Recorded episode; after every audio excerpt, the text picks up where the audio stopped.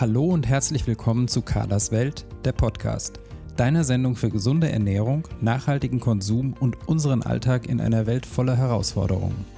Hier geht es um gesunde Ernährung und die nötigen Hintergrundinfos, entspanntes Kochen im Alltag, ein stressfreieres Leben, Genuss und Spaß mit hochwertigen Lebensmitteln, um ein verantwortungsvolles Leben und um interessante Menschen, deren Projekte und Biografien.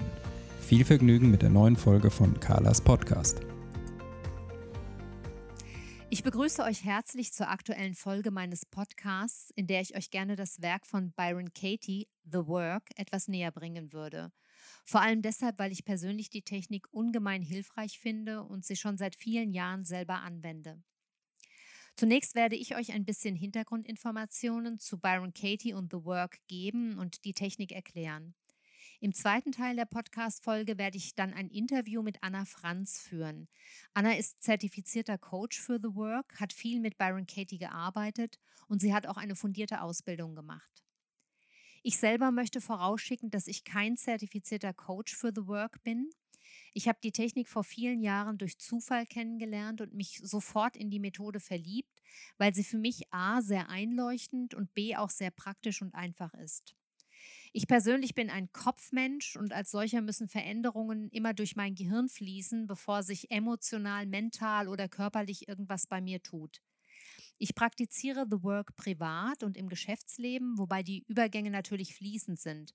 Und die Methode gerät auch bei mir immer mal wieder in Vergessenheit und muss dann reaktiviert werden. Trotzdem ist sie, seitdem ich sie kenne, ein sehr treuer und nützlicher Begleiter. 2014 war ich in Köln, um Byron Katie live zu sehen, was sehr beeindruckend war. Und ich habe auch immer mal wieder für diverse Publikationen über The Work geschrieben und auch mal den ein oder anderen Workshop zum Thema gegeben. Es gibt wunderbare Bücher von Byron Katie, auch kleine Bände mit Zitaten, die sehr hilfreich sind. Die werde ich euch natürlich mit entsprechenden Hinweisen in die Shownotes stellen. Ich gebe hier also das weiter, was ich von Byron Katie und The Work weiß und was ich mir erarbeitet habe.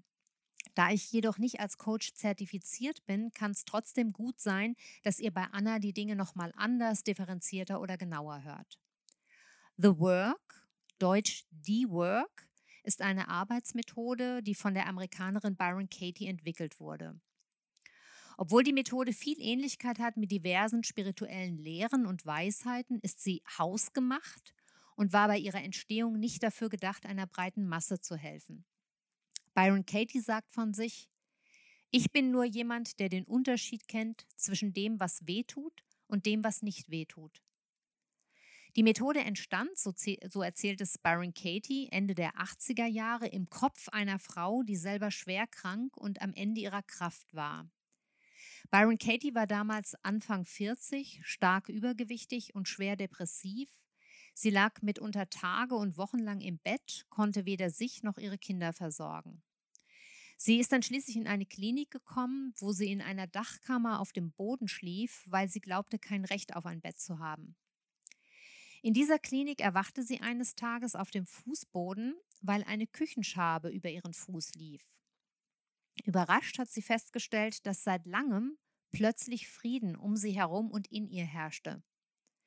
Sie hat versucht, die Ursache für diesen Zustand zu ergründen und hat festgestellt, dass sie nicht mit ihren Gedanken über ihre Situation und das Leben beschäftigt war, sondern sich plötzlich komplett im Frieden mit der Welt fühlte. Sie stellte fest, das Leiden hatte in dem Moment aufgehört, in dem sie nicht mehr an ihren Gedanken festhielt. Sie machte sich bewusst, dass nicht ihr Zustand oder der Zustand der Welt ihr Stress und Leid verursachten, sondern ihre Gedanken darüber. Ließ sie ihr werdendes Urteil beiseite, dann war die Welt, was sie ist, und sie war im Frieden damit. Byron Katie bezeichnete später diesen Moment als ein Erweckungserlebnis. Sie hat also für sich festgestellt, dass Leiden eigentlich erst dann entsteht, wenn sie sich ihren Gedanken hingibt und dass es aufhört, wenn sie diese Gedanken loslässt. Praktisch wie bei einem Schalter, den man ein- oder ausschalten kann. Dies half ihr zu einem völlig neuen Bewusstsein und veränderte ihr Leben dramatisch. Jetzt liegt sicherlich schon einigen das Wort Loslassen auf der Zunge. Viele von euch machen vielleicht Yoga oder meditieren. Und wer das tut, weiß zwar, wie wichtig dieses Loslassen von Gedanken ist, gleichzeitig aber auch, was für eine Herausforderung es ist, dass einem das überhaupt gelingt. Und gerade deshalb ist es so spannend, diese Methode The Work kennenzulernen, weil das genau eine Technik dafür ist. Aber kommen wir erst nochmal zurück auf Byron Katie's erste Begegnung mit diesem neuen Zustand. Ihr Ehemann äh, Stephen Mitchell schildert diese Zeit sehr eindrucksvoll in seiner Einführung zu The Work im Buch Lieben, was ist. Byron Katie wurde nämlich rasch gesund und hatte sich persönlich radikal verändert. Nach ihrer Genesung sollen viele Menschen Byron Katie sogar gefragt haben, ob sie erleuchtet sei, worauf Byron Katie antwortete, ich bin nur jemand, der den Unterschied kennt zwischen dem, was wehtut und was nicht wehtut. Viele Menschen, die in schwierigen Lebenssituationen waren, baten sie um Hilfe. Und in der Folgezeit versuchte sie deshalb ihre Methode der inneren Überprüfung greifbar zu machen und anderen Menschen zu vermitteln. Jeder sollte diese Methode ohne fremde Hilfe anwenden können. Daraus entstand The Work.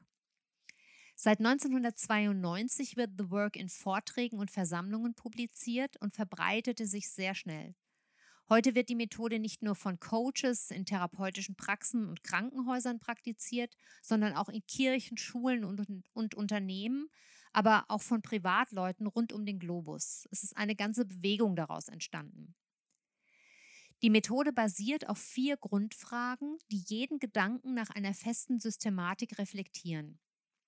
Dabei ist es zunächst natürlich wichtig, einen belastenden Gedanken auf den Punkt zu bringen und zu formulieren. Am besten passiert das schriftlich. Zum Schluss wird der jeweilige Gedanke mehrfach umgekehrt. Wir sehen gleich noch detailliert, wie das funktioniert. Vorher nochmal, weil das wichtig ist und bevor wir die Technik ansehen, die Erkenntnis, dass die Methode auf zwei Annahmen basiert. A, dass nur die, diejenigen Gedanken uns quälen und uns Stress bereiten, die im Konflikt mit der Wahrheit und der Realität stehen. Und B, dass viele Gedanken, die wir denken und die uns quälen, nicht realer sind als ihr Gegenteil. Wenn ich also zum Beispiel denke, hm, es sollte nicht so viel Gewalt auf dieser Welt herrschen, dann wird mir dieser Gedanke angesichts der tatsächlich herrschenden Gewalt höchstwahrscheinlich ziemlich viele Sorgen bereiten. Und mein Gehirn wird jede Menge Beweise für die Gewalt auf der Welt und die entsprechenden Bilder liefern.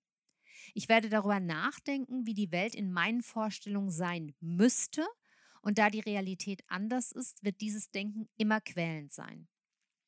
Auch solche Gedanken wie meine Mutter liebt mich nicht oder Martin ist so unzuverlässig schaffen keine Atmosphäre des Friedens, sondern der Qual. Frieden entsteht, wenn ich mir bewusst mache, dass diese Gedanken nicht einer ultimativen oder objektiven Wahrheit entsprechen, jedenfalls nicht mehr oder weniger als ihr Gegenteil.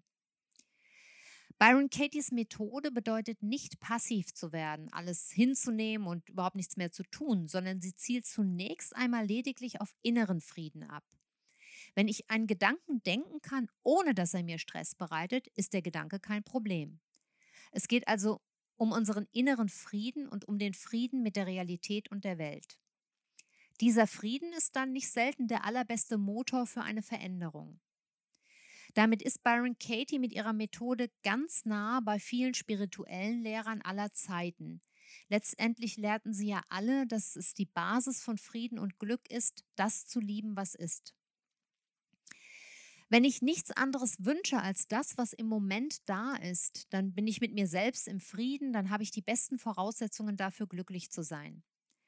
Es geht übrigens auch nicht darum, einen Gedanken zu negieren, sondern nur darum, ihn zu relativieren, um zu erkennen, dass er eine von vielen Möglichkeiten ist, aber eben keine ultimative Wahrheit darstellt. Wenn das jetzt jemand hört, der in einer tiefen Krise steckt, der gerade großes Leid erlebt oder erlebt hat, dann erfindet, findet er oft oder empfindet er oft die Einfachheit dieser Aussagen als, ja, manchmal vielleicht geradezu als eine Frechheit. Ja? Wie soll ich friedlich annehmen können, dass mein Mann mich betrügt, dass mein Kind im Sterben liegt, dass ich selber krank bin oder einen gewaltigen Berg an Schulden habe? Das Imponierende an The Work ist, dass Byron Katie keine Scheu hat, sich auch sehr extremen Themen zu nähern. Man kann auf YouTube viele Beispiele finden, bei denen sie mit Klienten auch an ganz extremen Lebensthemen arbeitet. Diese Videos sind sehr, sehr beeindruckend. The Work ist also für die alltäglichen Sorgen genauso geeignet wie für die wirklich existenziellen Probleme. Ich bin selbst oft erstaunt, wie diese einfache Methode Denkmuster auflösen kann, die ich sonst Stunden und Tage lang in meinem Kopf immer und immer wieder wälze, unfähig einen Ausgang oder Ausweg zu finden und mein Denken zu stoppen. Mit The Work nehmen dieselben Gedanken oft eine so erfrischend einfache und neue Gestalt an und es entstehen so viele interessante Impulse, dass ich dann oft erstaunt bin, dass ich nicht von selbst drauf gekommen bin, das mal von einer ganz anderen Seite zu betrachten. Die Basis der Methode ist also die alte Erkenntnis, dass, wie es Epikur mal sagte, nicht die Dinge selbst die Menschen beunruhigen, sondern ihre Meinung über die Dinge. Oder wie Byron Katie sagt, Leiden ist eine freiwillige Entscheidung. Ja, lass uns jetzt aber gern mal ins Detail gehen, damit die Sache so ein bisschen Gestalt annimmt. Die Technik, Byron Katie, Katie nennt sie Überprüfung, besteht aus vier Fragen. Erstens, ist das wahr? Zweitens, kannst du absolut sicher wissen, dass das wahr ist? Drittens, wie reagierst du, wenn du diesen Gedanken glaubst? Viertens, wer oder was wärest du ohne diesen Gedanken? Nachdem alle vier Fragen beantwortet sind, wird zum Schluss die Ursprungsaussage umgekehrt, und zwar einmal in ihr Gegenteil, zum anderen hin und zu sich selbst. Ich würde das jetzt gern mal an einem fiktiven Beispiel ein bisschen demonstrieren.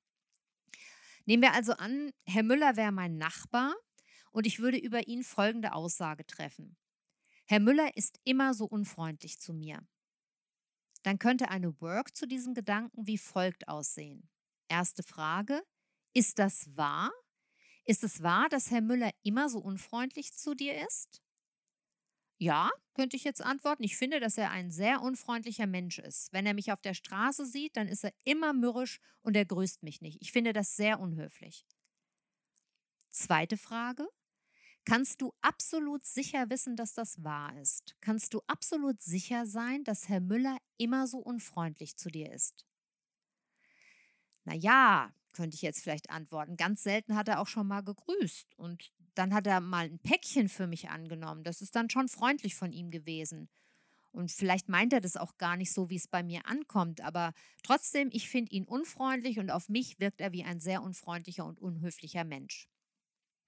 Hier kann man schon mal einwenden, dass es auch durchaus möglich ist, bei diesen ersten Fra beiden Fragen einfach mit Ja zu antworten. Also ist das wahr? Ist es wahr, dass Herr Müller immer so unfreundlich zu dir ist? Ja. Kannst du absolut sicher wissen, dass das wahr ist? Ja. Also spielt keine Rolle, ob ich hier schon anfange zu relativieren. Dann kommt die dritte Frage. Wie reagierst du, wenn du diesen Gedanken denkst? Wie reagierst du auf den Gedanken, dass Herr Müller immer so unfreundlich zu dir ist? Da könnte ich vielleicht antworten, naja, ich ärgere mich über Herrn Müller, ich fühle mich von ihm schlecht behandelt und ich fühle mich immer provoziert, ihn irgendwie zu maßregeln oder es ihm gleich zu tun. Wenn ich ihm begegne, dann bekomme ich schlechte Laune. Seine Unfreundlichkeit, die überträgt sich auf mich. Und außerdem frage ich mich, ob vielleicht mit mir was nicht stimmt, dass er so unfreundlich ist, ob ich ihm vielleicht mal irgendwas getan habe. Und das beschäftigt mich dann. Ich denke viel zu viel über Herrn Müller nach. Sein Verhalten zieht mich richtig runter. Frage 4. Wer oder was wärest du ohne diesen Gedanken? Wer oder was wärest du ohne den Gedanken, dass Herr Müller immer so unfreundlich zu dir ist?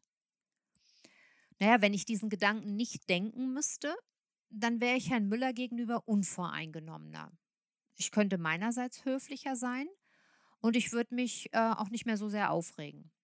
Ich würde mich auch nicht so runterziehen lassen und auch nicht an mir selber zweifeln. Wenn ich diesen Gedanken nicht hätte, würde ich mich wahrscheinlich gar nicht so sehr um Herrn Müller kümmern. Ich könnte ihn einfach so sein lassen, wie er ist und mich um meine Angelegenheiten kümmern, statt über ihn nachzudenken. Vielleicht müsste ich sogar lachen über die Situation. Man lässt diese Antworten auf die Frage 3 und 4 einfach stehen, aber ihr merkt vielleicht schon so an diesem fiktiven Beispiel, dass sich der Gedanke jetzt schon in mehrere Richtungen entfaltet hat und dass da schon eine Menge Potenzial drin steckt. Jetzt kommt die Umkehrung. Die Ursprungsaussage war also, Herr Müller ist immer so unfreundlich zu mir. Und wir gehen jetzt mal alle Umkehrungen durch obwohl man das in der Praxis schrittweise tun würde, aber für die Erklärung ist es so einfacher. Die Umkehrung 1 wäre die Umkehrung ins Gegenteil. Also statt Herr Müller ist immer so unfreundlich zu mir, Herr Müller ist nicht immer unfreundlich zu mir oder Herr Müller ist immer freundlich zu mir. Die zweite Umkehrung wäre die Umkehrung zum anderen. Statt Herr Müller ist immer so unfreundlich zu mir, ich bin immer so unfreundlich zu Herrn Müller. Die Umkehrung 3 wäre eine Umkehrung zu mir selbst. Also statt Herr Müller ist immer so unfreundlich zu mir, ich bin immer so unfreundlich zu mir. Und so weiter, falls einem dann weitere Umkehrungen einfallen. Und jetzt gilt es für jede dieser Umkehrungen Beispiele zu finden. Das können wir ja auch mal durchspielen. Also Herr Müller, die, die, Umkehrung ins Gegenteil, Herr Müller ist nicht immer unfreundlich zu mir. Da könnte mir zum Beispiel einfallen, naja, neulich hat er mich tatsächlich mal gegrüßt und dann gibt es auch Zeiten, da hat er mal gelächelt wenn ich die, um, äh, die Umkehrung nehme, Herr Müller ist immer freundlich zu mir, dann wird mir vielleicht das mit dem Päckchen nochmal einfallen. Ach, der hat letzte Woche ein Päckchen für mich angenommen. Das ist eigentlich sehr freundlich von ihm. Und ja, manchmal lächelt er oder nickt mir zu. Das ist ja vielleicht auch ganz freundlich gemeint von ihm. Die zweite Umkehrung, ich bin immer so unfreundlich zu Herrn Müller. Da könnte mir zum Beispiel einfallen, dass ich auch manchmal mürrisch bin und nicht gut gelaunt bin und dass ich dann auch vielleicht sehr hektisch wirke oder mürrisch. Vielleicht empfindet der Herr Müller das ja auch als unfreundlich. Und im Übrigen ist allein schon vielleicht, wie ich über ihn denke, alles andere als freundlich. Dann die Umkehrung 3. Ich bin immer so unfreundlich zu mir. Was für Beispiele könnten mir da einfallen? Naja, dass ich vielleicht auch oft nicht gerade nett mit mir rede, dass ich mich oft innerlich tadel oder doof von mir denke. Wenn ich morgens in den Spiegel schaue, dann fallen mir auch oft nicht sehr schmeichelnde Worte ein und zulächeln tue ich mir da auch selten. Ich stelle also fest, eigentlich brauche ich den Herrn Müller gar nicht, damit jemand unfreundlich zu mir ist. Den Job mache ich oft selber. Und ich brauche mich auch gar nicht um Herrn Müller zu kümmern. Besser, ich kümmere mich mal um meine eigene Unfreundlichkeit mir gegenüber. Ja, und dann fallen mir vielleicht ganz viele Sachen ein, bei denen ich sehr unfreundlich zu Herrn Müller bin oder zu mir selbst oder zu sonst wem. Und schon kann ich mir fragen, wer hier eigentlich in Wirklichkeit, oder kann ich mich fragen, wer hier eigentlich in Wirklichkeit unfreundlich ist, Herr Müller oder ich? Und wenn mir das eine Spur zu weit geht, kann ich aber zumindest sagen, dass Herr Müller nicht der Einzige ist, der unfreundlich ist und dass es wesentlich sinnvoller ist, wenn ich mich um meine eigenen Unfreundlichkeiten kümmere, als mich um die von Herrn Müller zu kümmern, also um meine Angelegenheiten statt um seine. Byron Katie würde jetzt vermutlich auch sagen, in dem Moment, wo mein Denken um Herrn Müller kreist, sind wir beide, Herr Müller und ich, gedanklich bei Herrn Müller. Wer ist dann eigentlich hier bei mir, um sich um meine Angelegenheiten zu kümmern? Man muss natürlich ein bisschen aufpassen, denn das System funktioniert nur bei Gedanken, die mir wirklich Stress machen. Wenn ich fröhlichen Herzens sagen kann, mein Chef ist ein Idiot und dabei überhaupt keinen Stress habe, weil das in meinen Augen eine in Beton gemeißelte Wahrheit ist, dann werde ich auf die Frage, ist das wahr, auch lauthals rufen, ja, aber hallo und ob. Und dann wird eine weitere Überprüfung wenig Sinn machen, es sei denn, ich bin offen dafür oder neugierig, mir das Gegenteil auch mal anzuschauen, dann wird es wieder spannend. Ich habe die Erfahrung gemacht, dass es sich lohnt, jeden Gedanken mal kritisch unter die Lupe zu nehmen, aber es gibt auch Menschen, die von ihren Überzeugungen so überzeugt sind, dass sie keine Überprüfung brauchen, weil sie einfach keinen Stress damit haben. Die, führen, die Umkehrungen führen jedenfalls zu Aussagen, die genauso wahr oder sogar wahrer sind als die Ursprungsaussage. Und das zu erkennen ist das Ziel. Die Umkehrungen sorgen also dafür, dass wir einen Gedanken, den wir vorher radikal in eine Richtung gedacht haben und auch radikal für wahr gehalten haben, in einem anderen Licht und von anderen Standpunkten aus betrachten können. Oft steckt in den Umkehrungen so viel Selbsterkenntnis, dass die Ursprungsaussage dagegen fast schon absurd erscheint. Zumindest sorgen die Umkehrungen stets, das ist meine Erfahrung, für sehr viel Erleichterung und eine radikale Erweiterung des Denkens. Wichtig bei The Work ist es allerdings, dass man sich die Mühe macht, alle Schritte zu gehen und nicht sofort äh, zu den Umkehrungen zu kommen, was für viele Menschen sehr, sehr verlockend erscheint. Es wird von Baron Katie explizit betont, dass alle vier Schritte wichtig sind und ich habe auch persönlich die Erfahrung gemacht, dass die Umkehrungen wesentlich wirksamer sind, wenn man sich zunächst mal auf den Ursprungsgedanken wirklich eingelassen hat und zu Papier gebracht hat, welche Wirkung ein Gedanke und auch das potenzielle Fehlen dieses Gedankens hat.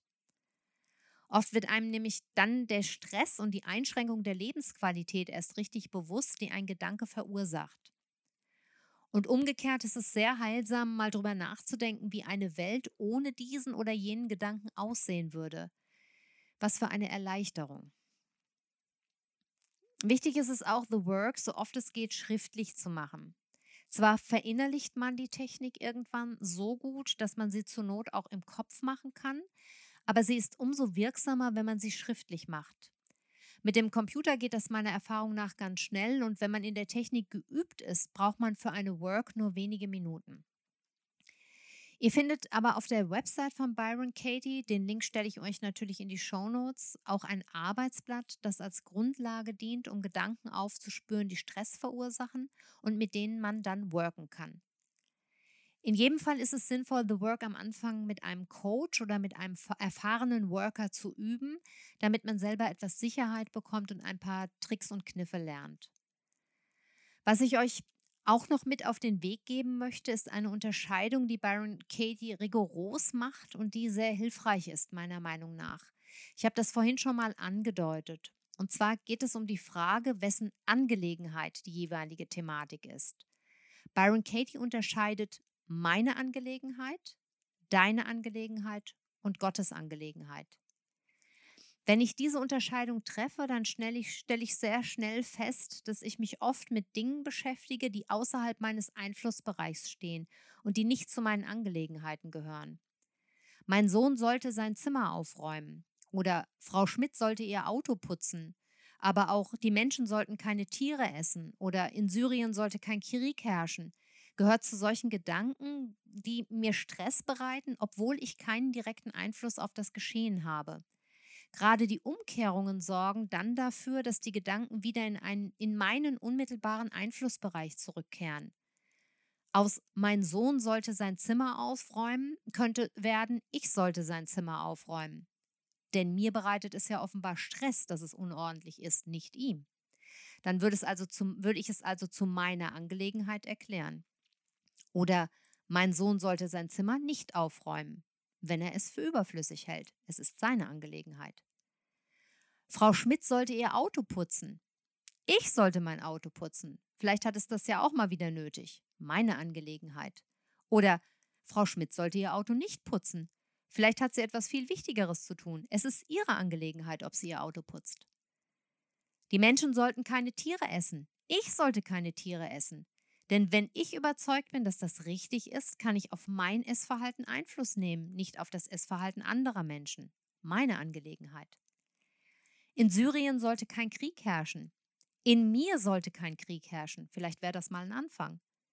Vermutlich wäre Byron Katie sogar radikaler und würde sagen, in Syrien sollte Krieg herrschen. Denn es ist ganz offensichtlich so, dass das eine Realität ist und sie zu leugnen bedeutet Stress. Nochmal, es geht nicht darum, eine Egalhaltung zu entwickeln. Wenn ich aus einem inneren Frieden heraus aktiv werden kann, wunderbar. Aber nur einen stressigen Gedanken zu denken, beendet den Krieg in Syrien nicht. Es geht also immer auch darum, wieder Verantwortung für mich selber zu übernehmen in den Bereichen, in denen ich wirksam sein kann und anderen ihre Verantwortung zu überlassen. Selbst wenn ich glaube, im Recht zu sein oder unbedingt zu wissen, was richtig wäre. Eine Klientin hat mir an der Stelle tatsächlich mal sehr, sehr erbost geantwortet. Es ging um den Stress mit ihrem Mann und die ständigen Diskussionen zu Hause. Aber ich habe halt auch recht, so ist es nun mal. Wir haben dann genau diesen Satz genommen und den mal mit The Work näher inspiziert. Ich persönlich habe die Technik sehr schnell gemocht. Ich finde sie unkompliziert und hochwirksam. Sie führt mich fast immer zu interessanten Erkenntnissen über die Realität und über mich selbst und ist ein gutes Instrument, um herauszufinden, wann ich mal wieder dabei bin, zu versuchen, die Welt zu kontrollieren oder mich in Dinge verbeiße, die ich gerne anders hätte. Herr Müller sollte freundlicher sein, mein Partner sollte mehr Verantwortung zeigen, meine Kollegin sollte nicht so nachlässig sein, meine Mutter sollte öfter anrufen. Wenn man The Work mit solchen Aussagen macht, wird man sich wundern, wer hier eigentlich etwas tun sollte. Nochmal, Byron Katie sagt, es ist nie die Wahrheit oder die Realität selbst, die uns belastet, sondern immer nur unsere Gedanken darüber. Die vier Fragen, also die Überprüfung, helfen uns zu erkennen, dass die Vorstellungen und Urteile, von denen wir überzeugt sind und die uns so sehr belasten, nur Verzerrungen der Wirklichkeit sind. Diese Verzerrungen verursachen Leid. Byron Katie sagt, wenn wir unseren Gedanken glauben, und nicht dem, was wirklich für, für uns wahr ist, dann erleben wir die Formen von emotionalem Stress, die wir Leiden nennen. Leiden ist ein natürlicher Alarm, der uns warnt, dass wir unsere Mitte verlassen haben. Ich würde jetzt ganz gerne noch mal kurz auf einen Sonderfall eingehen. Und zwar nehmen wir mal eine Aussage wie ich bin total überfordert. Ich denke, das ist so ein Satz, den wir so oder ähnlich vielleicht alle schon mal gedacht haben. Hier kann man die vier Fragen noch problemlos durchgehen. Ist das wahr? Kannst du absolut sicher wissen, dass das wahr ist? Wie reagierst du auf diesen Gedanken? Wer oder was wärst du ohne diesen Gedanken? Schwieriger wird es aber bei den Umkehrungen, weil es hier ja kein Gegenüber gibt. Ne? Ich bin total überfordert, hat jetzt erstmal mit jemand anderem nichts zu tun. Und das ist sozusagen Stufe 2 und Byron Katie rät auch dazu, am Anfang immer mit Urteilen über andere zu beginnen. Ich würde das trotzdem gerne kurz durchspielen, damit das hier nicht ganz außen vor bleibt. Die Aussage war, ich bin total überfordert. Die Umkehrung ins Gegenteil ist noch einfach. Das wäre dann, ich bin nicht total überfordert und kann dann Beispiele finden, warum ich das nicht bin. Die Umkehrung zum anderen wird schon ein bisschen schräg, das kann aber mit etwas Fantasie auch noch funktionieren. Und dazu ist es hilfreich, wenn man sich überlegt, welches Objekt man an die Aussage anfügen könnte. Also statt ich bin total überfordert, ich bin total überfordert mit den Dingen oder ich bin total überfordert mit meinen Aufgaben oder ich bin total überfordert mit allem. Dann wird aus der Umkehrung, die Dinge sind total überfordert mit mir oder die Welt ist überfordert mit mir. Finde ich beides jetzt nicht besonders schön, eher kontraproduktiv, könnte man aber auch gucken, was man daraus machen kann. Die Umkehrung zu mir selbst, ich bin überfordert mit mir, klingt auch sehr negativ, ist aber durchaus spannend vielleicht. Byron Katie umgeht dieses Problem, indem sie, indem sie in solche Aussagen zum Beispiel meine Gedanken oder mein Denken an die Stelle von ich setzt. Meine Gedanken sind total überfordert, mein Denken ist total überfordert. Aber auch ich bin total überfordert mit meinen Gedanken. Und das ist wahr, weil die Gedanken über die Dinge mir sehr viel Stress, sehr viel mehr Stress machen als die Dinge selbst. Ihr seht also, dass die Aussagen ohne eine zweite Person wesentlich komplizierter zu handhaben sind und daher eher die hohe Schule sind. Ich werde in meinem Interview mit Anna auch nochmal darauf zu sprechen kommen. Jedem, der sich für The Work interessiert, möchte ich das Buch Lieben, was ist, wie vier Fragen ihr Leben verändern können von Byron Katie und Stephen Mitchell empfehlen.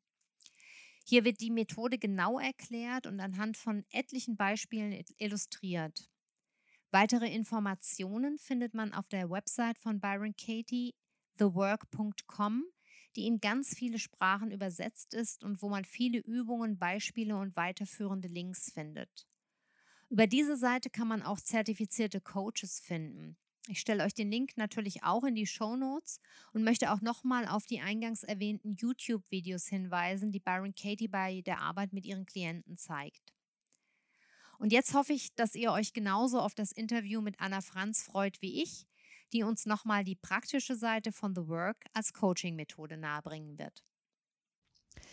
Ja, hallo Anna, ich begrüße dich in meinem Podcast und ich danke dir, dass du dir Zeit für ein Interview genommen hast. Ich habe im ersten Teil der Podcast-Folge die The Work als Arbeits- oder Coaching-Methode schon ausführlich erklärt. Und wir wollen jetzt von dir als Coach für The Work mal hören, wie du mit der Methode arbeitest. Im Grunde. Ähm, ich, mich würde vor allem interessieren, wie du zu The Work gekommen bist und welche Ausbildung du hast, also was du praktisch gemacht hast, um als Coach arbeiten zu können. Ja, hallo Carmen, vielen herzlichen Dank, dass ich heute mit dir hier mich über The Work unterhalten kann.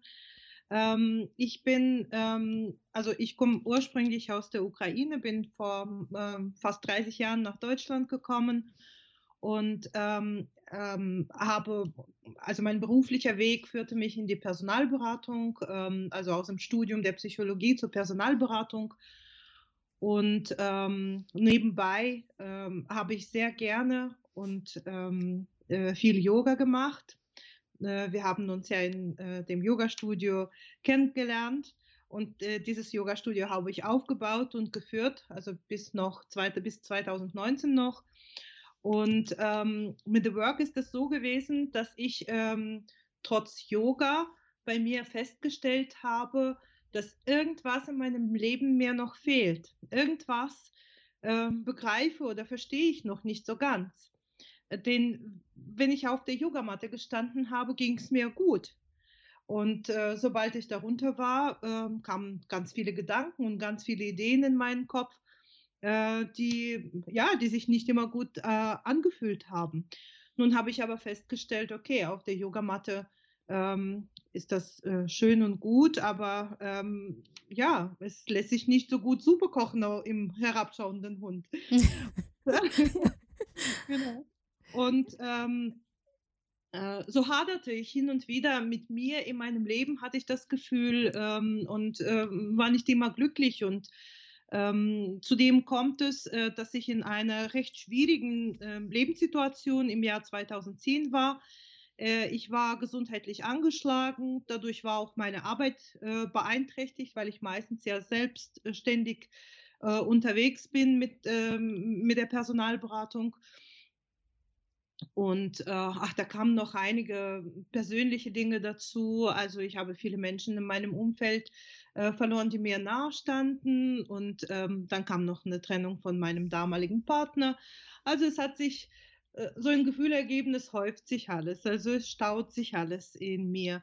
Und so ähm, zu demselben Zeitpunkt hat, wurde mir ein Buch, und das Buch heißt Lieben, was ist, von Byron Katie empfohlen.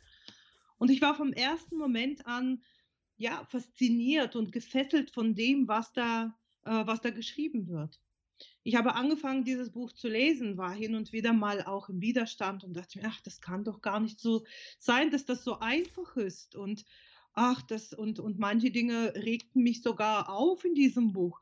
Aber am Ende habe ich verstanden, ähm, die Hauptbotschaft dieses Buchs ist, dass, dass alles Leid, was ich spüre, oder dass alles Leid, sogar vielleicht umfassender gesprochen, auf diesem äh, auf dieser Erde äh, durch äh, die Gedanken, die ich glaube, verursacht wird.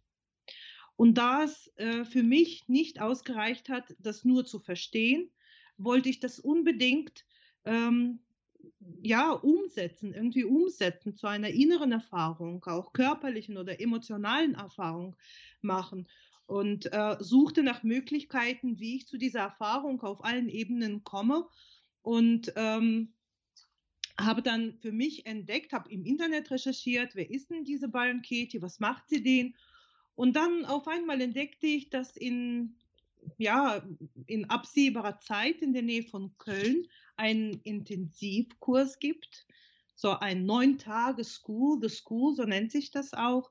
Das ist ein ganz intensives neun Tage Training mit Byron Katie selbst. Ähm, und dort habe ich teilgenommen und ich muss ganz ehrlich sagen, ähm, in, meinem, in meiner Erfahrung, in meinem Leben äh, könnte ich sogar behaupten, dass es gibt ein Leben davor und ein Leben danach. Mhm. Für mich hat sich ähm, radikal, grundlegend und auch nachhaltig alles verändert. Mhm. Ja, ich habe natürlich auch danach, also ich habe auch zahlreiche andere Kurse und Seminare gemacht, besucht und ich habe auch eine Ausbildung zum Coach Ähm, die dauert so, sage ich mal, auch mit Pausen natürlich und mit einigen Hausaufgaben circa ein Jahr, die aus zwei Teilen besteht und sehr intensiv ist mit Aufgaben, Übungen in der Zwischenzeit. Und ja, und seit dieser Zeit, seit 2012, hm, begleite ich auch viele andere Menschen, wenn es darum geht, ähm, ein glücklicheres und ein freieres Leben zu leben. Mhm. Was ist denn aus deiner Sicht der Charme der Methode? Was ist das Besondere daran? Hm, für mich ist das Besondere an The Work, dass das so unmittelbar wirkt und auch nachhaltig. Ich glaube, das, was ich früher geglaubt habe und weil ich auch nicht wusste, woher das kommt, warum glaube ich das? Also so salopp gesprochen, man hat mir gesagt, ich heiße Anna und ich habe es irgendwann einfach geglaubt mhm.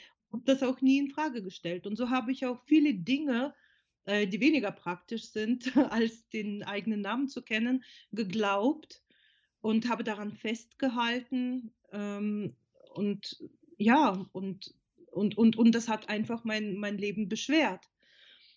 Und wenn ich das nicht mehr glaube, ist das für mich, hat es so eine unumkehrbare Wirkung. Mhm. Und das ist, das ist das, was ich an The Work liebe. Ja, ja, das kann ich auch für mich so bestätigen, ja. Ähm, wenn Klienten oder wenn du mit Klienten arbeitest, mit welchen Fragestellungen kommen denn Klienten zu dir als Coach? Was sind so typische Fragen? Das ist sehr interessant. Also die Menschen kommen mit allerlei Stress. Und da ich mittlerweile auch in meinem Job sehr viel äh, von The Work anwenden kann, das widerspricht sich gar nicht. Also kommen Menschen mit ähm, Themen wie Arbeit, ja, das Verhältnis äh, zu meinem Chef, zu meinen Mitarbeitern, zu meinen Kollegen, ähm, solche Dinge, die einfach aus dem Alltag stressig sind. Und dann gesellen sich häufig auch viele andere Dinge dazu. Also das sind Partnerschaften, Familie, Gesundheit. Ähm, wir bleiben dann meistens nicht bei den Fragen, die äh, nur durch den Job äh, sich ergeben, sondern oft kommen viele andere Themen dazu. Mhm. Und man kann jedes Thema mit The Work äh, sich anschauen. Es gibt keine Limitierung, ob das jetzt Sexualität oder ähm, oder Geld oder Erziehung oder äh, Vater-Mutter-Beziehung äh, oder also es gibt praktisch kein Thema, mit dem man, äh, mit dem man nicht anfangen könnte oder auch nicht fortsetzen könnte. Mhm. Kannst du vielleicht jetzt, ohne äh, dazu sehr auf die Details einzugehen, mal so ein besonders prägnantes Praxisbeispiel nennen, wo jemand vielleicht mit einer Fragestellung zu dir gekommen ist? Ist dir da irgendwas vielleicht spontan im Kopf, was du erzählen könntest? Also ein ganz konkretes Beispiel, glaube ich, habe ich nicht, aber mm, also jede Begleitung ist was Spezielles und was Besonderes. Also wenn ich jemanden begleite, bedeutet das für mich auch gleichzeitig meine eigene, meine eigene Work machen. Das heißt also, ich gehe mit, ich halte den Raum, ich bleibe in diesem, sage ich mal, in diesem Raum und ähm, das ist, das ist immer was Spezielles und immer was Besonderes. Mhm. Kann man denn The Work aus deiner Sicht auch alleine machen oder sollte man sich auf jeden Fall einen Coach oder wenigstens einen erfahrenen Tandempartner suchen? Uh, The Work ist so konzipiert, dass man das durchaus ähm, alleine machen kann. Das ist äh, für jeden zugänglich. Das ist für alle, äh, ich glaube auch für alle Altersgruppen ähm, äh, zugänglich, äh, was man für The Work braucht. Im Prinzip ein Blatt Papier äh, einen Stift und vor allen Dingen einen offenen Geist, einen neugierigen Geist, der wirklich, wirklich wissen will. Mhm. Und ja, denkst du denn oder ist es wichtig aus deiner Sicht, dass man die Work immer schriftlich macht oder geht das irgendwann auch im Kopf? Äh, das ist eine sehr gute Frage. The Work ist eine schriftliche Meditation. Mhm. Und selbstverständlich ist, je mehr The Work ich praktiziere, desto lebendiger wird sie in mir. Und ich würde trotzdem immer empfehlen, aufzuschreiben, äh, die Gedanken aufzuschreiben. Die sind so flüchtig. Ähm, einen ähm, einfachen Satz, wenn ich jetzt zum Beispiel sage, Ich komme ursprünglich aus Odessa, Ukraine und ähm, das ist eine wunderschöne Stadt am Schwarzen Meer. Punkt. Eigentlich relativ kurzer Satz und wenn ich dich jetzt bitten würde, das zu wiederholen, ich glaube, selbst nach dem 20. Versuch wird von dem Satz nicht mehr so viel übrig bleiben. Ja, also wir kriegen das immer sehr schwierig hin. Ja. Der Geist ist immer unterwegs und wir haben also ganz, ganz viele Gedanken. Wir haben jede Sekunde neue Gedanken.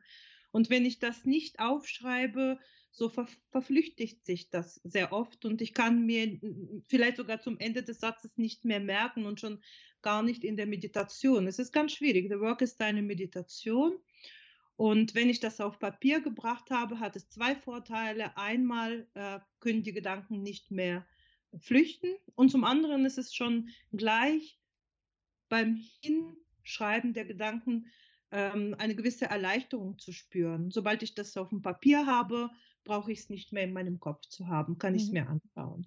Und ich kann es sogar vielleicht am nächsten Tag tun. Ja, ja. Das, das bleibt dann nicht weg. Ja, also für mich ist äh, die Erfahrung ähm, teils ähnlich, teils unterschiedlich. Also ich merke dadurch, dass ich die Methode jetzt schon auch viele Jahre selber anwende, dass ähm, ich ganz oft die Work selber, wenn es jetzt, also ich versuche dann ähm, Dinge, die mich stressen, auf einen kurzen Satz zu bringen. Also wirklich klar erstmal für mich auszuloten, worum geht es hier.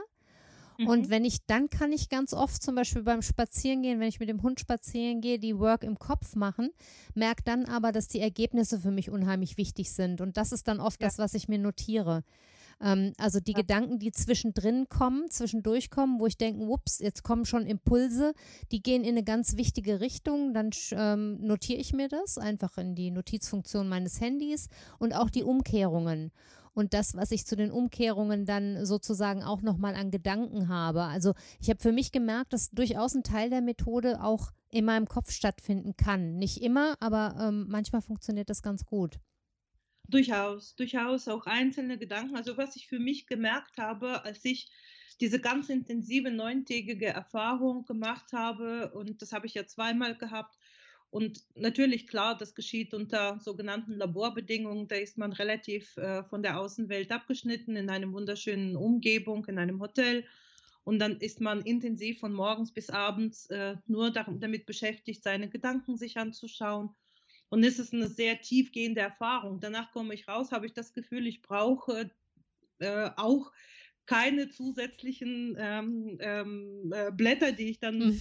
ähm, ausfüllen muss, weil ich habe das Gefühl, The Work ist in mir derart lebendig und selbst wenn ich auf der Straße entlang gehe und jemand kommt mir entgegen, ähm, so ein Paar oder so, und äh, sie schimpft mit ihm oder umgekehrt, er sagt, er erzählt ihr dann, was weiß ich, ja, stell dir vor, er hat dies und jenes gemacht, also und, und, und bei mir ist dann lebendig, ja, ist das wahr? das ist äh, klar. Also ein Teil dieser Arbeit wird und bleibt lebendig auch, ohne dass wir das aufgeschrieben haben. Und wenn wir ein Thema gründlich bearbeiten wollen oder wenn, wenn, ich, wenn ich noch mehr in die Tiefe gehen kann, ich schreibe das für mich auf. Aber das kann ja jeder für sich entscheiden. Und sicherlich für geübte Menschen wie du und ich, es ist ähm, ist es vielleicht hin und wieder mal sinnvoll, mal auch Papier zu sparen und nicht aufzuschreiben, wenn es im Kopf geht. Aber ich würde, wie gesagt, The Work nennt sich auch schriftliche Meditation. Ja. ja. Was würdest du denn jetzt sagen, wenn jemand neugierig geworden ist und sagt, hm, was weiß ich, ähm, der jetzt vielleicht die Podcast-Folge gehört hat und sagt, ach, die Methode ist spannend. Wie beginnt man am besten? Wie kann jemand am besten einsteigen? Ähm, also zum einen kann ich natürlich das Buch von Byron Katie empfehlen, äh, was ich auch selbst gelesen habe, ähm, äh, Lieben, was ist. Da ist sehr, sehr viel und sehr ausführlich erklärt.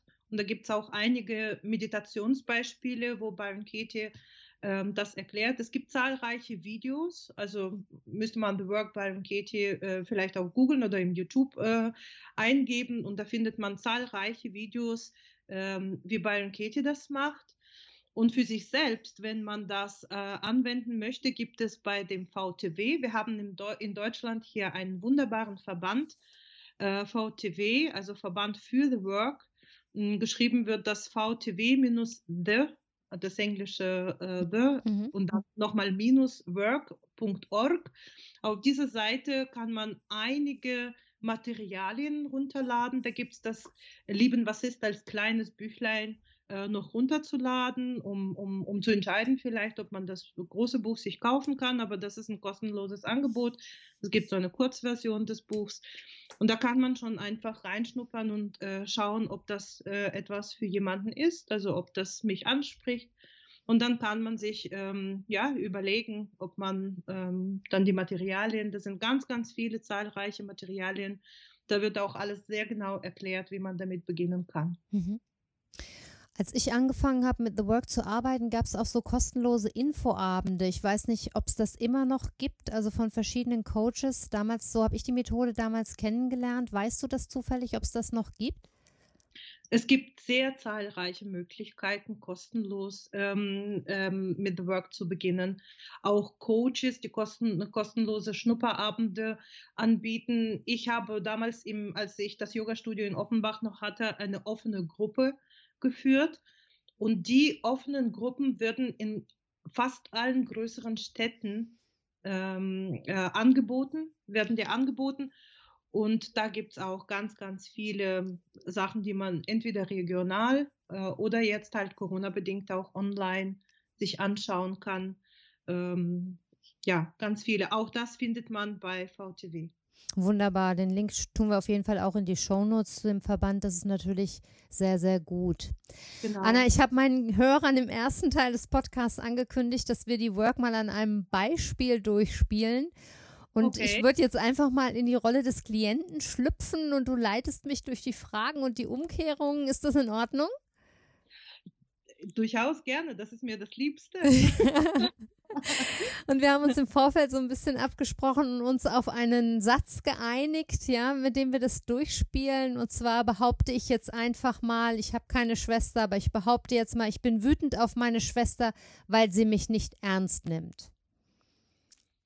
Ähm, ja, also ich bin wütend auf meine Schwester, weil sie mich nicht ernst nimmt. So würde ich das als allererstes für mich aufschreiben. Das habe ich jetzt hier schon im Vorfeld getan. Ich habe mir den Satz aufgeschrieben, damit ich selbst ähm, für mich den Satz merken kann und dich hin und wieder mal ähm, bei diesem Satz sozusagen abholen kann. Mhm. Ähm, bei diesem Satz ähm, merke ich gleich, ich bin wütend auf meine Schwester. Äh, ganz wichtig ist, ähm, dass wir das Gefühl, also die Wut, untersuchen wir nicht, mhm. sondern äh, wir untersuchen tatsächlich die Überzeugung. Und diese Überzeugung ist, ohne wenn ich das Gefühl, also das Wütendsein rausnehme, ähm, meine Schwester nimmt mich nicht ernst. Mhm. Das ist das, was ich dann in diesem Fall untersuchen würde. Mhm. Ja, also meine Schwester nimmt mich nicht ernst. Mhm. Was auch wichtig wäre, ähm, sich eine Situation zu überlegen, wo mich meine Schwester oder irgendjemand in meinem Leben nicht ernst nimmt. Mhm. Und jetzt würde ich dich bitten, vielleicht so ein paar Sekunden Zeit sich zu nehmen, um zu sagen, gibt es eine Situation in deinem Leben, wo du das Gefühl hast, jemand nimmt dich nicht ernst? Mhm. Eine wirklich echte und erlebte Situation. Mhm. Ja. Hast du? Ja.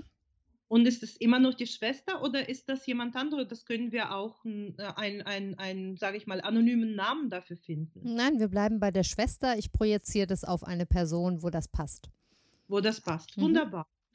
Ähm, dann bleiben wir bei der Schwester und die Situation. Magst du mir so in etwa beschreiben, wo du dich in dieser Situation befindest? Ähm, ich befinde mich in der Situation, dass ich meine Meinung äußere zu einem Thema und das Gefühl habe, nicht gehört zu werden, also nicht ernst genommen zu werden. Mhm. Und wo befindest du dich geografisch gesehen? Draußen oder bei dir ähm, im Haus oder bist du äh, auf der Arbeit oder?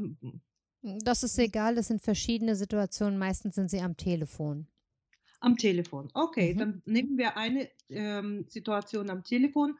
Und was ich jedem empfehlen würde, man kann natürlich auch verschiedene Situationen nehmen und damit auch die Aufmerksamkeit ein wenig streuen, sage ich bewusst. Und es ist sehr sinnvoll, immer eine ganz spezifische und ähm, ganz klare Situation sich auszusuchen. Mhm. So kannst du zum Beispiel jetzt hier eine Situation raussuchen, wo diese Person, die nennen wir Schwester, am Telefon dich nicht ernst nimmt. Mhm. Und bei The Work, die erste Frage lautet, meine Schwester nimmt mich nicht ernst. Ist das wahr? Ja. Ja. Meine Schwester nimmt mich nicht ernst. Die zweite Frage lautet, kannst du absolut sicher sein, dass das wahr ist? Und da würde ich jetzt an der Stelle schon ins Zweifeln kommen. Bin jetzt aber mal in unserem Beispiel so frei zu sagen, ich bin mir nicht ganz sicher, aber ich glaube ja, meine Schwester nimmt mich nicht ernst. Wichtig ist für uns alle zu wissen, dass das Ja genauso gut ist wie ein Nein. Mhm. Es ist lediglich eine Antwort und ich schaue tief in mich hinein und suche nach der Antwort und das, was kommt, kommt. Manchmal ist das ein Ja und manchmal ist das ein Nein. Und wenn ich beginne zu zweifeln, ist es häufig ein Nein. Und wenn es eher doch trotzdem, trotz der Zweifel sich zum, zum Ja tendiere, dann ist es ein Ja. Das spielt keine Rolle, einfach wichtig für sich, die Bewegung innen drin wahrzunehmen. Mhm. Und dann kommt die dritte Frage, wie reagierst du? Was passiert dort in diesem Telefonat, wenn der Gedanke kommt, meine Schwester nimmt mich nicht ernst? Ich fange an, mich fürchterlich zu ärgern. In mir steigt Groll und Wut auf. Ich mag ihr nicht mehr zuhören. Ich ähm, habe das Gefühl, dass das Telefonat sinnlos ist. Ich fange an, nervös zu werden, weil ich es für eine Zeitverschwendung halte, dass sie mich mit ihren Themen konfrontiert, ohne mir dann auch zuzuhören. Ähm, ja, vor allem Ärger, Groll und Wut. Wo in deinem Körper kannst du das wahrnehmen? Im Bauch. Hm. Und in den Schultern. Hm.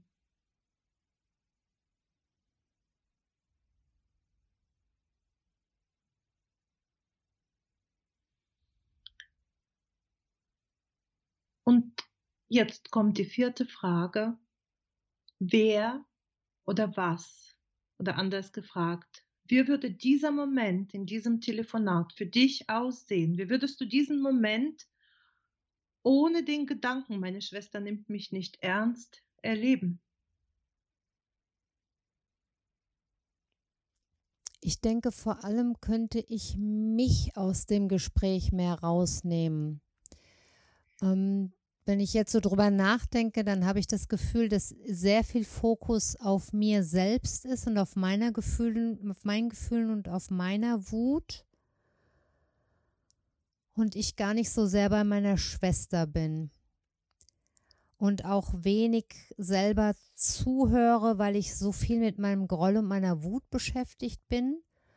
Und wenn ich nicht so sehr an diesem Gedanken festhalten würde oder mit dem Gedanken beschäftigt wäre, dass ich nicht ernst genommen wäre, werde, dann könnte ich vielleicht auch ähm, mehr hören, was in dem Gespräch überhaupt gesagt wird.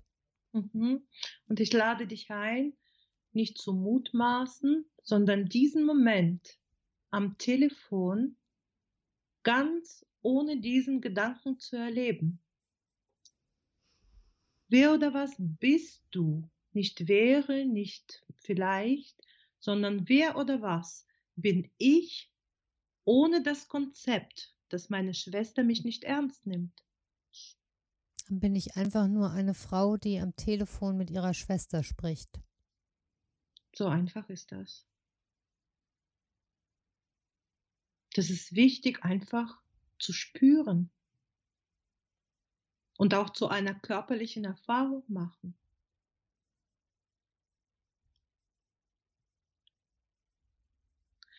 Und nun kommen die Umkehrungen. Und diese Umkehrungen können sich durchaus abstrakt auf den ersten Blick anfühlen oder anhören. aber ich lasse trotzdem jeder Umkehrung die Chance. Und auch wenn es abstrakt klingt, ähm, würde ich sie einfach mal probieren, um die Antwort für mich zu finden. Denn das, was ich vorher geglaubt habe, meine Schwester nimmt mich nicht ernst, ist die eine Sache. Und das kenne ich schon. Das kenne ich sehr lange und womöglich aus vielen verschiedenen Situationen in meinem Leben, wo ich mich nicht ernst genommen fühle. Und wenn ich auf der Suche nach was anderem, nach etwas Neuem, nach etwas Tieferem für mich ähm, bin, wenn ich, wenn ich schauen möchte, wenn ich diese Neugierde habe, dann würde ich einfach alles, was anders ist, mir anschauen. Und die erste Umkehrung wäre die Umkehrung ähm, zu mir. Das heißt, also die erste wäre, ich nehme meine Schwester nicht ernst. Und inwiefern könnte dort in dieser Situation am Telefon das ebenso wahr sein? Kannst du vielleicht ein Beispiel finden, wo du in diesem Telefonat deine Schwester nicht ernst nimmst? Ich nehme sie schon mal deshalb nicht ernst, weil ich ihr gar nicht richtig zuhöre, weil ich viel zu sehr mit meinen eigenen, meinem eigenen Groll beschäftigt bin. Ja. Und insofern gar nicht hören kann, was sie sagt. Und kannst du vielleicht noch ein Beispiel finden dafür, wo du deine Schwester in diesem Telefonat nicht ernst nimmst? Ja, eigentlich auch, weil ich mich über vieles, was sie sagt, schon mal im Vorhinein aufrege, ohne der Sache überhaupt die Chance zu geben, darüber wirklich neutral nachzudenken.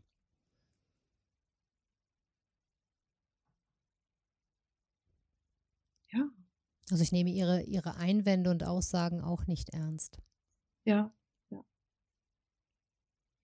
Und kannst du vielleicht noch ein drittes Beispiel für dich finden, wo du deine Schwester nicht ernst nimmst in diesem Telefonat?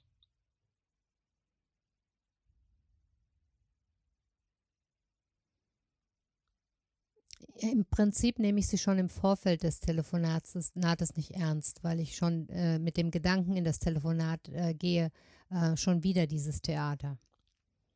Ja.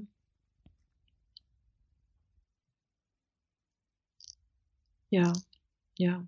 Und die Wahrscheinlichkeit, dass es immer wieder passiert und auch mit anderen Menschen in unserem Leben ist auch relativ hoch. Mhm.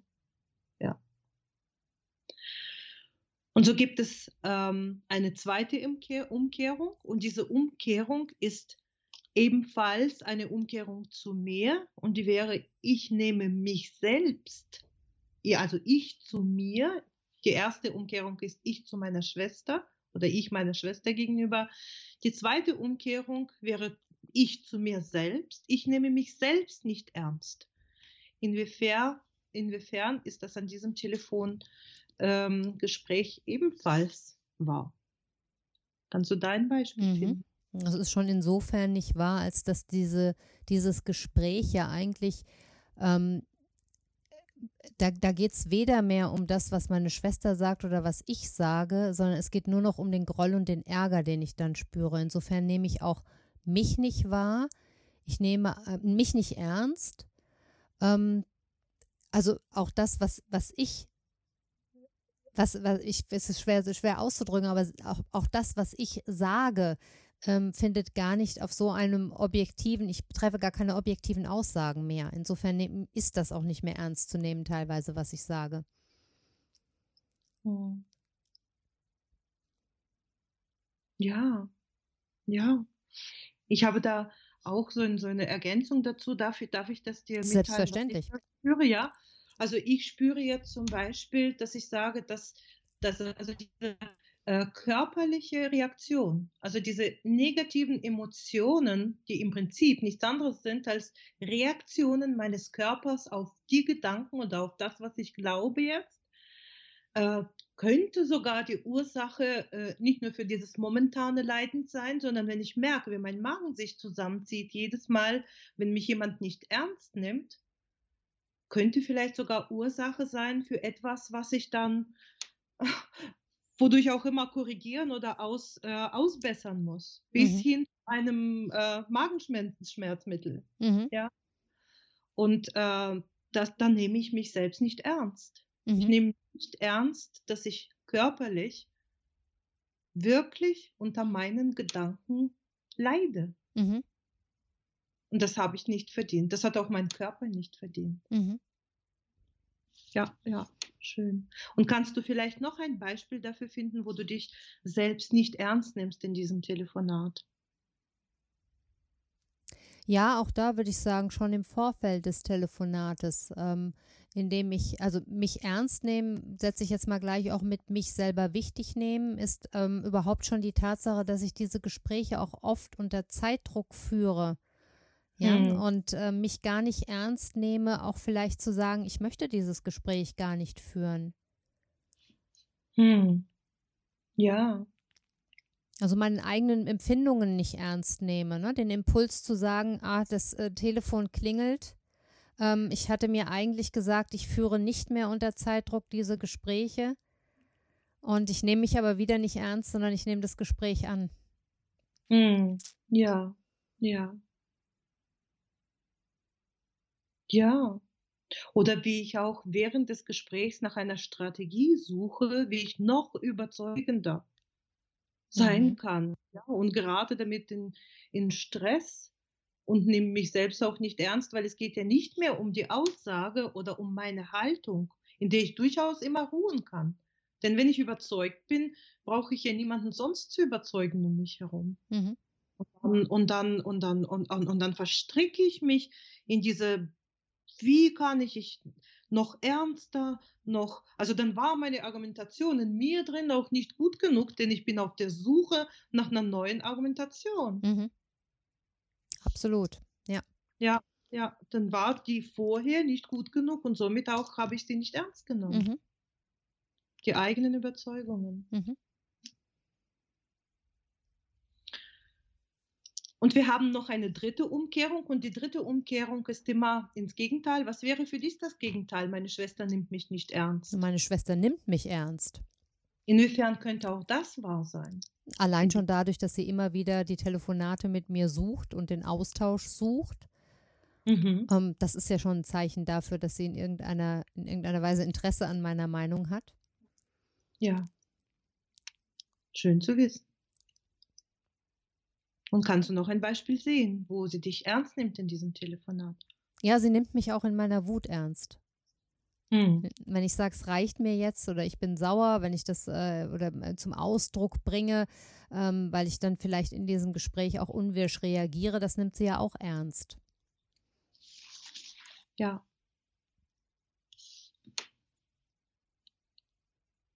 Mhm. Ja, ja, das kann ich auch spüren. Kannst du noch vielleicht ein Beispiel finden, wo sie dich ernst nimmt? Wir versuchen immer mindestens drei Beispiele zu finden, damit die Überzeugung, die ursprüngliche Überzeugung, dass sie mich nicht ernst nimmt, nicht mehr so starr wirkt. Mhm. Ja, kannst du vielleicht noch ein drittes Beispiel finden? Ja, sie nimmt mich auch generell eigentlich insofern ernst, als dass sie schon von mir auch Rat annimmt und auch oft meinen Rat sucht. Allein das ist ja auch schon ein Zeichen dafür, dass sie mich ernst nimmt. Das ist ein bisschen mit meiner ersten Argumentation mischt sich das, aber ist für mich nochmal was anderes. Also ich merke, dass sie oft meinen Rat auch umsetzt, also durchaus ernst nimmt, zumindest auch drüber nachdenkt. Und das oft auch in den Gesprächen zum Ausdruck bringt, dass sie das, äh, dass sie über das vergangene Gespräch nachgedacht hat. Insofern zeigt sie eigentlich, dass sie mich ernst nimmt. Ja, ja. Und selbst wenn sie es nicht täte, selbst wenn sie wirklich in ihrer Haltung noch mehr bestätigt dadurch wäre und noch mehr verharren würde in ihrer Haltung, sie liebt mich so sehr, dass sie mir unbedingt zeigen will, dass es noch was anderes gibt. Einfach eine andere Perspektive. Mhm. Und ich muss sie ja nicht annehmen, ich bin frei. Mhm. Ja, sie liebt mich so sehr, dass sie immer wieder ihre Haltung zeigt. Mhm. Auch wenn es im ersten Moment so aufregend ist, da wow, eine andere, wie, immer wieder dieselbe Meinung, aber das ist ihre. Mhm. Und ähm, ja, und sie und vielleicht sogar, also ich würde für mich vielleicht sogar noch einen Schritt weiter gehen und sagen, sie liebt mich so sehr, dass sie mir unbedingt zeigen will, dass weder ich noch die Welt, noch das Geschehen in der Welt ernst zu nehmen ist. Mhm. das als Wegweise in die Leichtigkeit des Seins, also mehr so zum Glücklichsein, ja, es ist alles nicht immer und nicht unbedingt ernst zu nehmen, mhm. ja, und ich mich selbst nicht mhm. so ernst zu nehmen, so spüre ich die Erleichterung. Genau, ich nehme mich manchmal auch viel zu ernst, ne? Ja, ja. Und, und dafür habe ich meine Schwester oder wen auch ja, ja, ja. mehr gegenüber, der mir zeigt oder der mich auf die Frage stupst, wie wäre die Welt, wenn ich mich selbst nicht mehr so extrem wichtig nehmen würde? Ja, ja. Nicht, nicht mehr so extrem ernst. Ja. Wie wäre mein ganzes Leben, wenn ich mich nicht ernst nehmen würde? Ja. Und dafür kann man der Schwester danken. Ja. Ja, ich glaube, das war ein ganz eindrückliches Beispiel dafür, wie das funktioniert. Ne? Und ich glaube, obwohl auch das jetzt ein, äh, so ein fiktives Spiel gewesen ist, sieht man sehr, sehr klar, wie, wie man sich da auch reinfallen ähm, lassen kann in diese Situation und wie man das wirklich unter die Lupe nehmen kann. Und am Ende des Tages kennt ja sicher jeder auch diese Situation nicht ernst, sich nicht ernst genommen zu fühlen, ja, von wem auch immer oder in welcher Konstellation auch immer. Und ja. man, glaube ich, könnte daran sehr schön sehen, wie The Work arbeitet und merkt jetzt auch, also hoffe ich, dass den Hörern das, ähm, das auch deutlich geworden ist, wie viele Impulse in dieser Arbeit drinstecken. So dass man jetzt allein schon, wenn man das nächste Mal den Telefonhörer annehmen würde mit der Schwester, ähm, dass man und diesen Gedanken hat, die nimmt mich nicht ernst, ja, dass man dann ja schon selber all diesen großen Reichtum vor Augen hat, den man sich da erarbeitet hat. Und ähm, vielleicht lächeln, lachen muss, was auch immer, aber auf jeden Fall nicht mehr in diesen Groll kommt. Es löst sich ja. ganz viel auf. Ja, ja, ja. Für mich ist es ganz wichtig, einfach noch zu wissen, was gibt es noch darüber hinaus? Weil ich habe jahrelang geglaubt, dass mich meine Schwester nicht ernst nimmt. Und wenn ich, wenn ich sage, ich eröffne mir einfach andere Möglichkeiten, mhm. einen anderen Horizont, indem ich sage, ja, diesen Gedanken kenne ich, gibt es noch neue, mhm. Und wenn ich diese neue für mich neu entdeckt habe oder gefunden habe und die Beispiele dafür gefunden habe, wie sie mich ernst nimmt, wie ähm, ja und all diese schönen Sachen, die wir jetzt gemeinsam auch uns ähm, ja angeschaut haben, dann, ähm, dann, dann womöglich verändert sich auch die Situation, ja, für mich in diesem Telefonat vor allen Dingen. Mhm, mh. Ja. Ja, ja, ich habe das auch ähm, in der Einführung schon so ein bisschen gesagt, dass ähm, The Work für mich immer besonders auch in Lebenssituationen greift, wenn ich merke, dass ich ein und denselben Gedanken ständig im Kreis immer wieder denke, ne? Und mich immer wieder bestätigt fühle und immer versuche, durch Denken einen Ausweg zu finden. Ähm, und wenn ich dann The Work mache und auf einmal feststelle, was für Perspektiven das annehmen kann, dass ich oft denke, ja, hatte ich denn ein Brett vorm Kopf vorher? Warum habe ich das denn nicht gesehen? Dass da noch ganz andere Aspekte drin stecken. Ich muss das doch nur mal von der anderen Seite sehen. Ne, das ist und ähm, das, das ist für mich so interessant oder so charmant an der Methode, dass ich damit genau mein egozentriertes Denken durchbrechen kann und auf einmal merke, ups, die Welt ist ja gar nicht schwarz-weiß, ja. ja. Da ja. gibt es allerhand Graustufen zwischen dem einen und dem anderen Extrem, ja. Ja, ja. ja, das erlaubt mir und ich muss das Ego gar nicht so verteufeln. Das ist die Aufgabe des Egos, immer wieder Beweise für mein Denken zu finden. Und ich muss es mir nicht, also ich mache die Umkehrung nicht, damit ich mir aufs Teufel komm raus äh, das Gegenteil beweise. Nein, nein, einfach es gibt mir mehr Wahlmöglichkeiten, mehr Flexibilität mhm. in meinem Denken und in meinem, ja, in meinem Sein. Mhm. Ja. ja. Anna, ich würde dich gerne noch fragen, was ist mit Aussagen wie ich bin total überfordert oder ich fühle mich alleingelassen? Das sind ja solche, solche Aussagen, wo es kein Gegenüber gibt. Da lassen sich zwar die vier Fragen noch ganz gut stellen, aber da sind die Umkehrungen komplizierter. Wie kann man mit solchen Aussagen trotzdem arbeiten? Äh, bei Aussagen, wo nur ein äh, Subjekt, also ich, auftaucht, ähm, gibt es trotzdem Umkehrungen. Es gibt nicht mehr die Vielzahl an Umkehrungen, aber der, die eine davon wäre zum Beispiel auf jeden Fall ähm, meine Gedanken. Also wenn ich sage, ähm, wenn, wenn, wenn ich äh, über mich selbst urteile und mhm. sage, mhm. ach, ich bin undiszipliniert oder ich bin, ähm, was hast du vorhin gesagt? Ich bin überfordert, hatte ich als ich Beispiel. Überfordert, genau, ja. ich bin überfordert. Dann schaue ich mir einfach an, ich bin in meinen Gedanken überfordert oder meine Gedanken sind überfordert. Mhm. Und dann schaue ich mir das an und in der Regel ist es tatsächlich so. Also wenn ich hier sitze und mit dir rede und egal wie in Anführungsstrichen überfordert ich bin, ich sitze immer noch mhm. und rede immer noch. Aber meine Gedanken, mein Kopf erzählt mir, dass ich überfordert bin. Mhm. Ja, und das lohnt sich einfach äh, anzuschauen. Also meine Gedanken überfordern mich, denn wir überfordern uns oder bringen uns oft in stressige Situationen, indem wir nicht das tun, was gerade zu tun ist, sondern wir tun das eine denken aber, wir müssen was anderes tun. Mhm. Und das ist die Überforderung. Mhm. Das ist exakt die Ursache für Stress oder für die Überforderung, dass ich nicht im Hier und nicht im Jetzt und nicht mit dem beschäftigt bin, was ich jetzt wirklich tue, sondern schon gedanklich viel weiter unterwegs in der Zukunft bin oder auch in der Vergangenheit, wo mhm. ich eben ja etwas erlebt habe, was nicht so gut war. Ja. Ja, und es gibt aber auch noch eine Umkehrung in allen äh, Gedanken, die mit ich beginnen oder ich äh, mit mir selbst, äh, ist das Gegenteil oder sogar das extreme Gegenteil. Wo bin ich in der Situation, wo ich glaube, dass ich überfordert bin? Was ist das extreme Gegenteil von überfordert? Was ist das extreme Gegenteil von überfordert? Völlig gelassen sein oder na, und, ja. und was? Völlig ja. gelassen, unterfordert, keine Ahnung, gelangweilt. Ja. Ich weiß Gelang nicht. Ja. Wo bin ich denn total relaxed oder gelangweilt sogar, wenn ich überfordert bin? Mhm. Das kann ich mir anschauen. Ich sehe jetzt sofort ein Beispiel auch für, für diese Umkehrung. Ich bin gelassen, wenn ich überfordert bin, ist es ein Zeichen dafür, dass ich nichts tun kann. Mhm. Und wo, es nicht, wo ich nichts tun kann, gibt es auch nichts zu tun. Das ist eine gute Nachricht. Mhm. Ja, so einfach ist es. Ja, stimmt. Ja. Ich bin überfordert, ich kann nichts tun. Burnout. Ja, Burnout. Fertig. Mhm nichts zu tun. Es gibt nichts Schlimmeres als einen Gedanken, den ich glaube.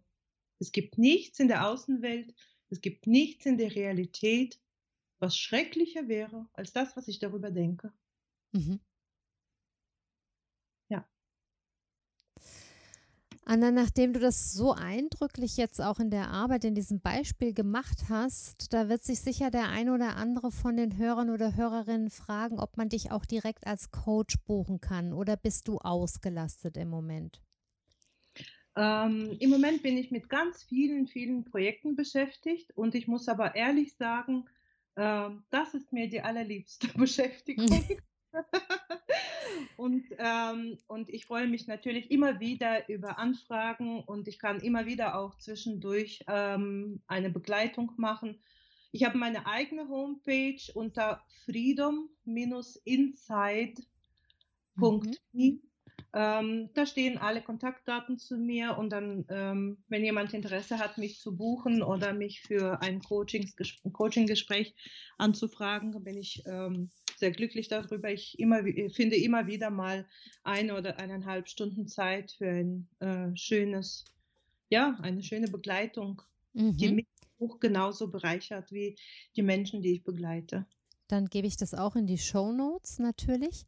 Und du mhm. arbeitest sicherlich auch digital, oder? Das muss jetzt nicht jemand sein, der persönlich zu dir kommt, sondern du kannst auch über die digitalen Medien arbeiten, richtig? Ja. Also ja. Skype, Zoom, äh, Teams. Also ich habe im Prinzip fast alle Medien auf meinem PC, äh, die ich nutzen kann, also alle gängigen. Mhm. Äh, und man kann so das sogar, ich habe das sogar hin und wieder telefonisch gemacht, auch das funktioniert. Prima. Ja, dann würde ich dich gerne noch nach einem persönlichen Statement zu The Work und zu deiner Arbeit fragen. Wie könnte man deine Philosophie, also deine persönliche Philosophie dazu in einem Satz zusammenfassen?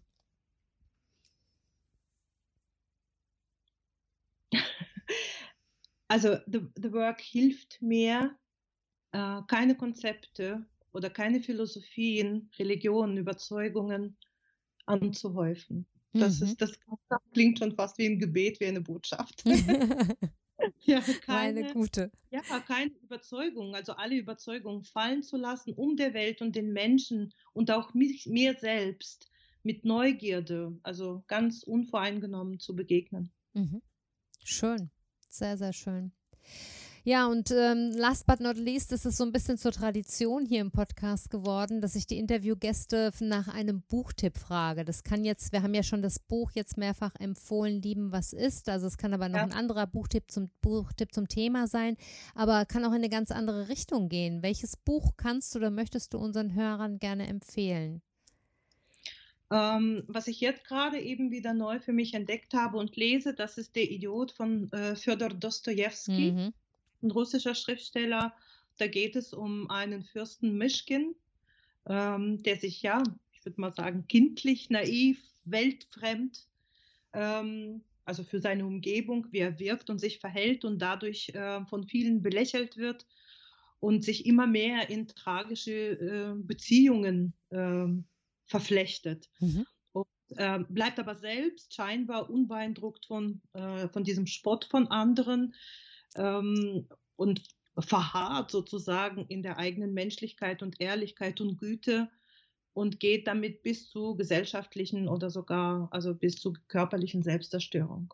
Mhm. Das ist also für mich ein sehr interessantes, ein sehr psychologisches, ähm, psychologisch vielleicht zu viel gesagt, also ein schönes Buch, in dem man einfach so einen Charakter ähm, ja, sich anschauen kann. Mhm. Ja, danke für den Tipp. Dostoevsky habe ich schon lange nicht mehr gelesen und ähm, könnte ich auch mal wieder tun.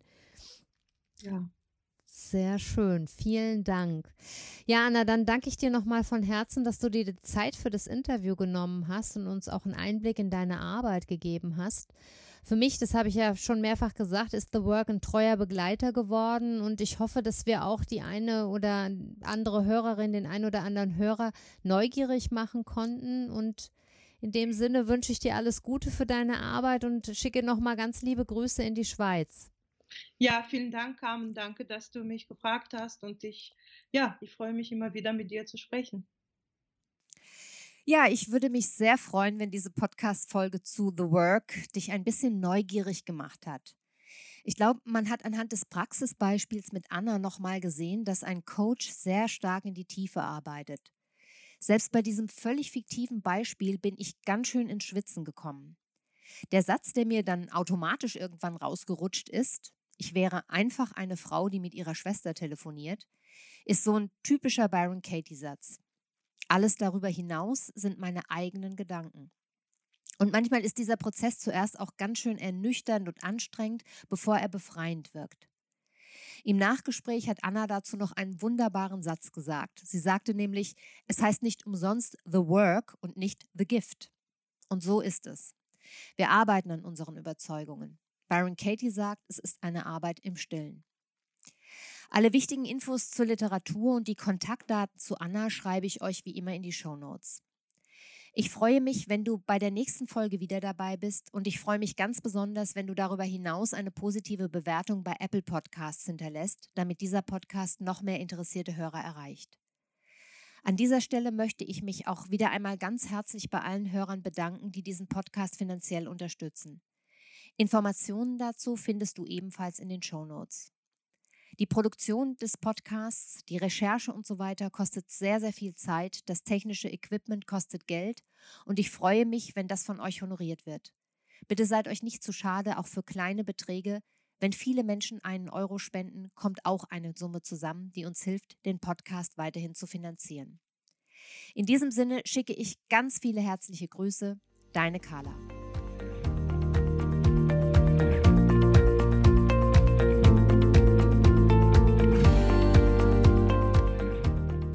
Das war eine neue Folge von Carlas Welt, der Podcast. Die Links zu den Themen der Sendung findet ihr in den Shownotes und auf www.carla-kocht.de slash podcasts. Wenn euch dieser Podcast gefallen hat, freuen wir uns über eure persönliche Weiterempfehlung und über eine positive Bewertung bei Apple Podcasts. Weitere Folgen findet ihr auf Spotify, Apple Podcasts und in eurer Podcast-App. Carla findet ihr unter Carlas Welt und Carla kocht auf Instagram, Facebook und Twitter. Vielen Dank fürs Zuhören und bis bald.